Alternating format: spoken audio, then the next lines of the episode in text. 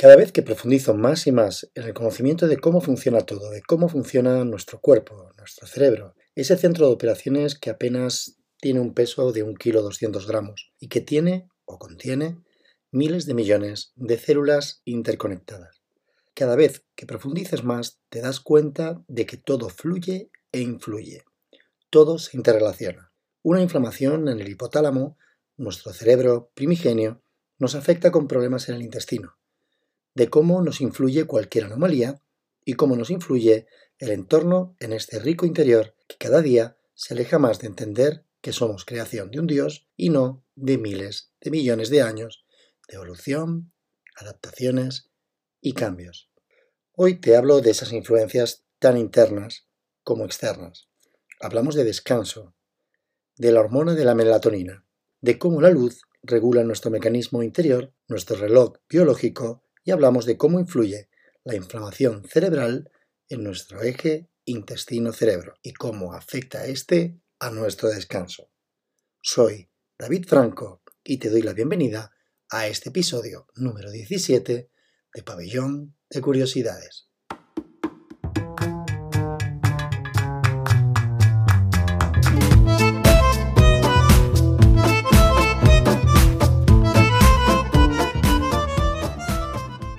Empezamos por una molécula, la melatonina.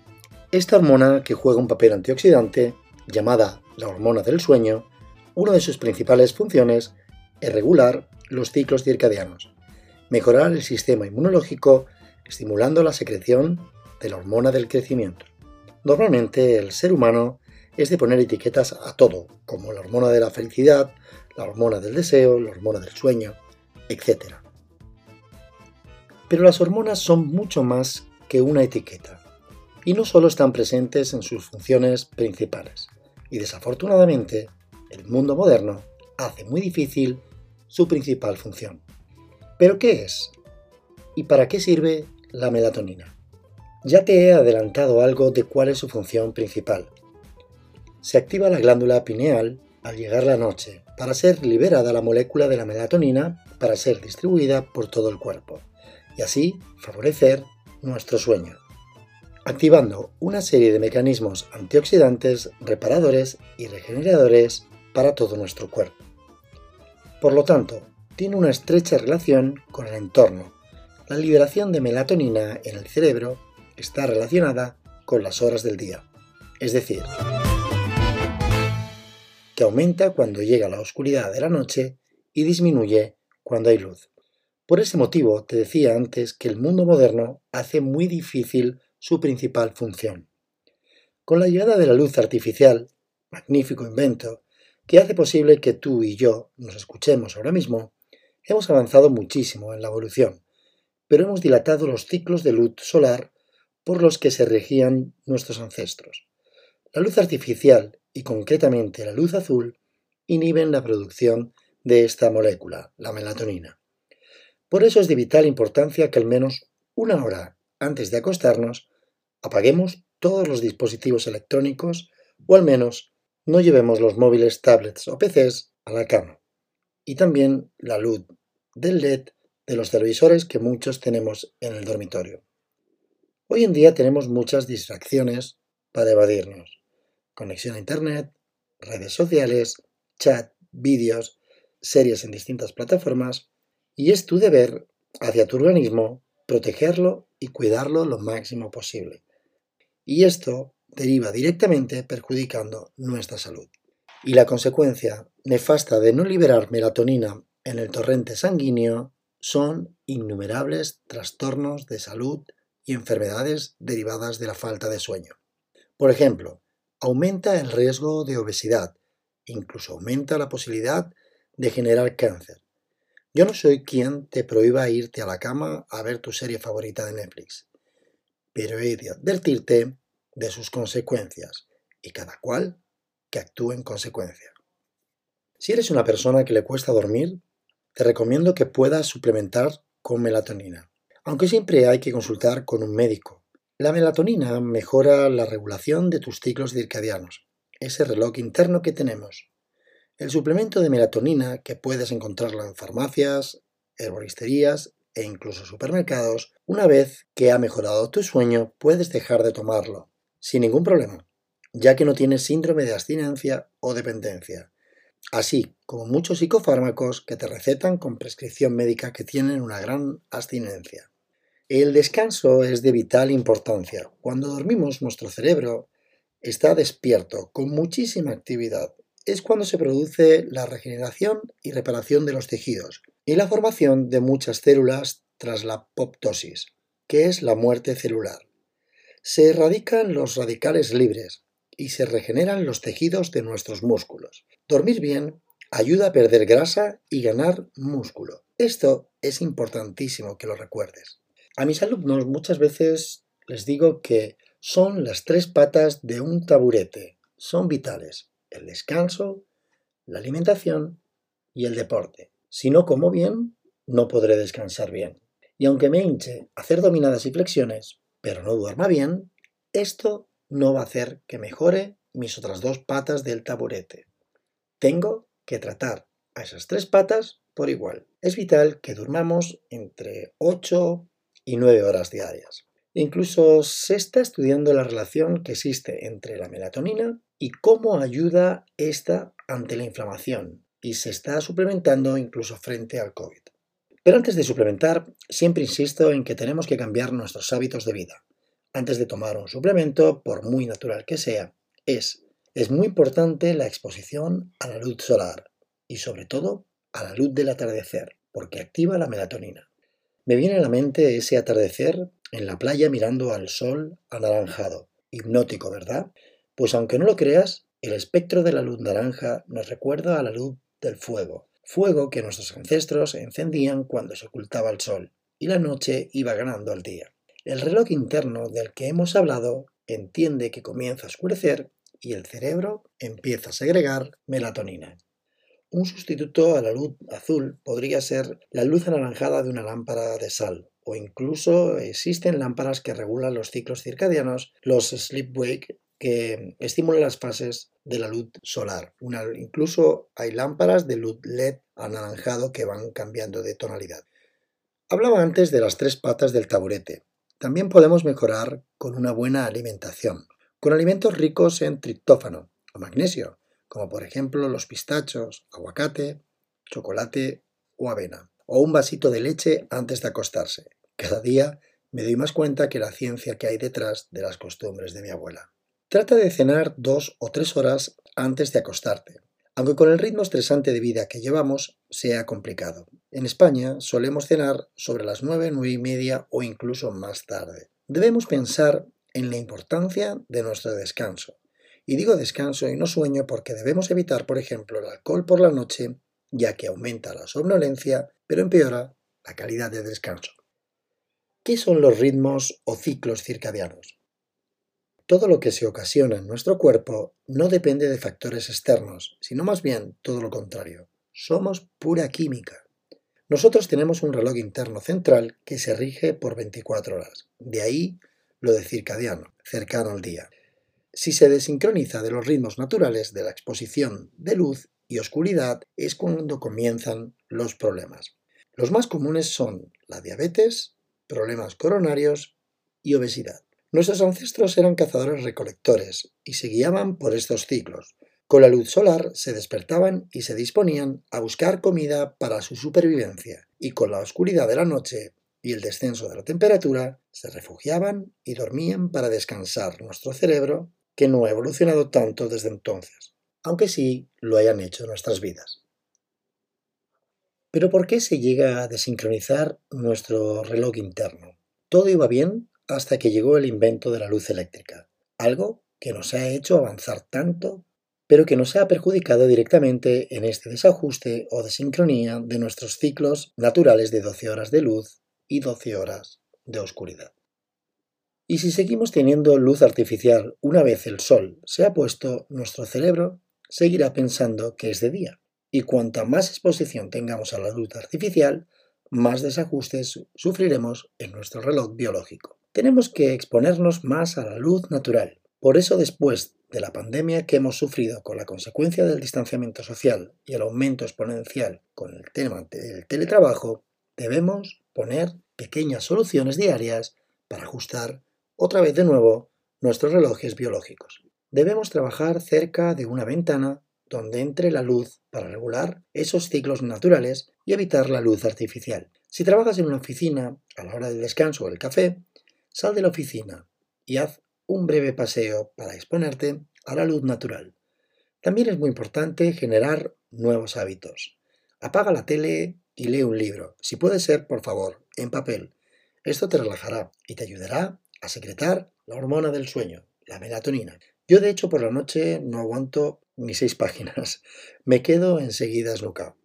¿Y qué pasa si te es imposible prescindir del ordenador, tablet o móvil por tu trabajo? Pues al menos limita su uso una hora antes de acostarte. También puedes bajar el brillo de las pantallas para que el espectro azul sea menos dañino. Pero no solo tenemos un reloj biológico central, tenemos otros relojes, como los órganos encargados de la digestión, y aquí toma importante relevancia la microbiota intestinal, esa flora compuesta por bacterias, virus y levaduras que habitan en nuestro aparato digestivo, en nuestros intestinos. Aquí introducimos otro tema, que ya hablamos en la entrevista sobre nutrición con Verónica Chacín. Si no has tenido la ocasión de escucharla, te recomiendo, muy interesante para entender el concepto que está tan de moda, el ayuno intermitente. Verás cómo se relaciona con el descanso, la autofagia y la inflamación de este eje intestino-cerebro y cómo ayuda a regular el ayuno. Mi recomendación es cenar antes, pero todos estos consejos hay que sincronizarlos con nuestra vida moderna ajetreada y aquí es donde la dificultad pone sus trabas.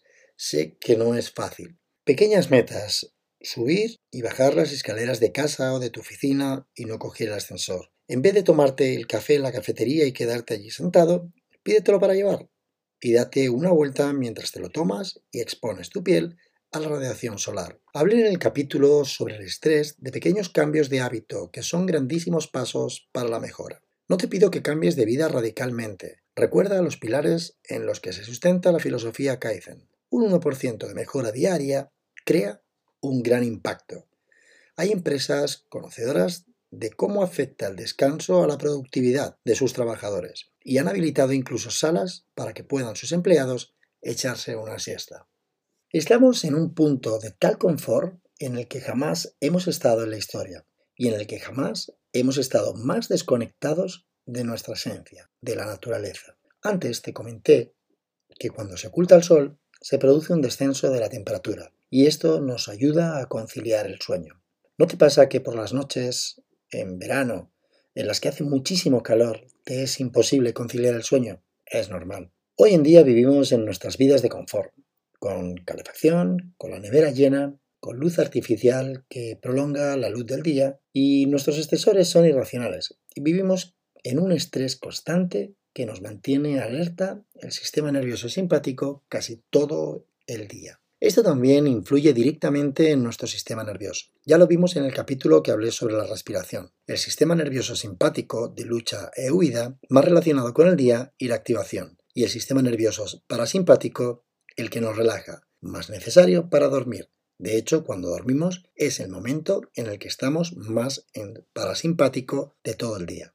Después de estos 17 capítulos, empezamos a entender qué es la salud, los hábitos y cómo todo está interrelacionado y todo beneficia o afecta a nuestro organismo.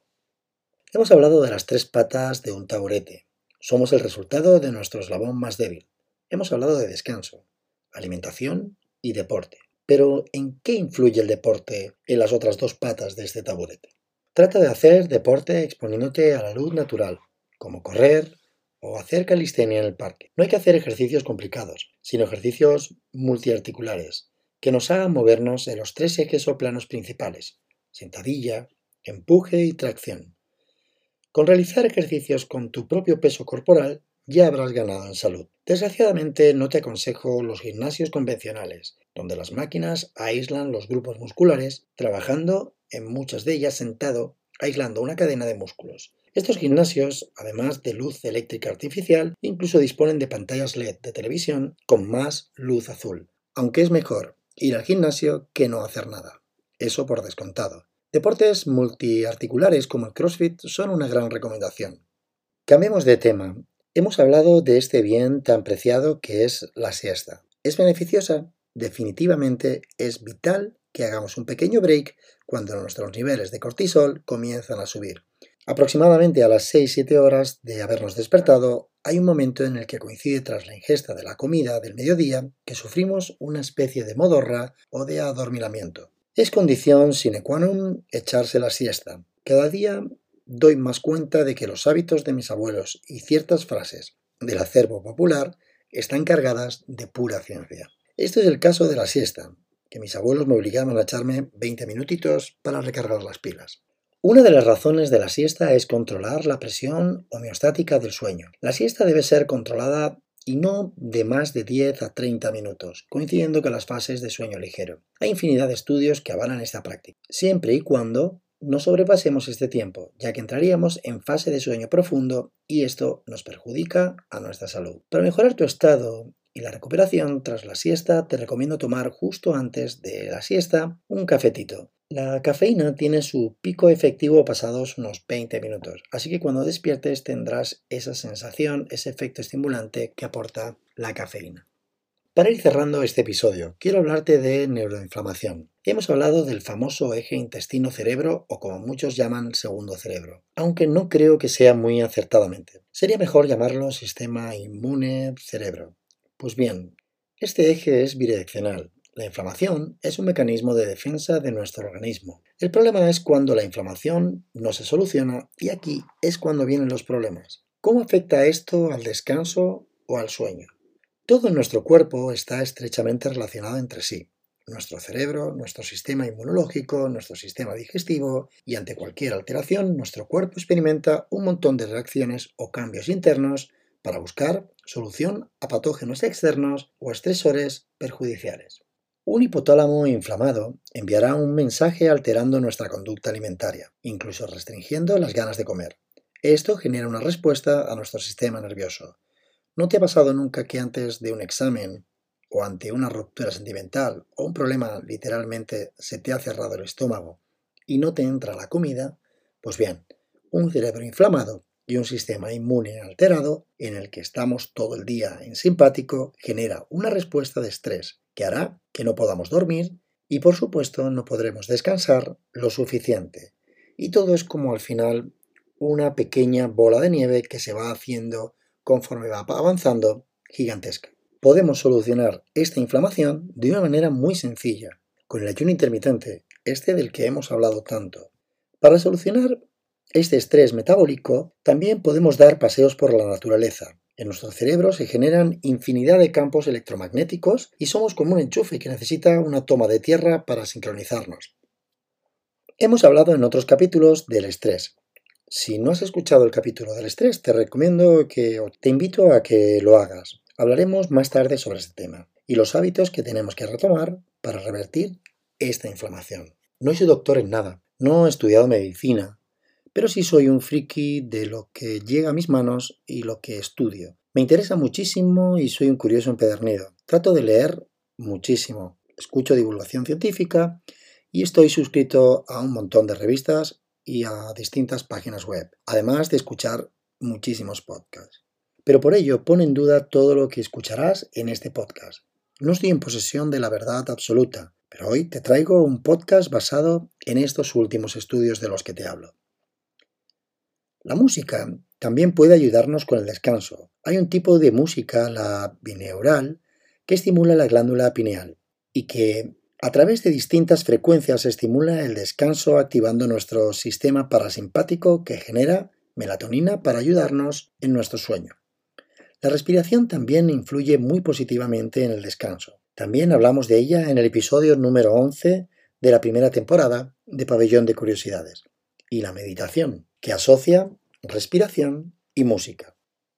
Comentaba antes que alimentos ricos en magnesio, o la melisa, la salvia, la lavanda, la bacopa monei, la centella asiática o cápsulas de melatonina pueden ayudarnos a la activación del sistema parasimpático propiciando nuestro sueño. Recuerda que deporte, alimentación y descanso son las tres patas de nuestro taburete.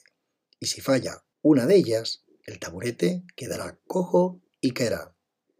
Y hasta aquí el episodio de hoy. Espero que te haya gustado. Mi intención era hacerlo lo más ameno e interesante posible. Si crees que lo he conseguido y puede ayudar a otras personas con trastornos de sueño, te pido el favor de que lo compartas. Solo así me ayudarás a seguir manteniendo activo este podcast. Hasta la próxima amigos, nos vemos en el siguiente episodio de Pabellón de Curiosidades. Y que no se te olvide, ser feliz.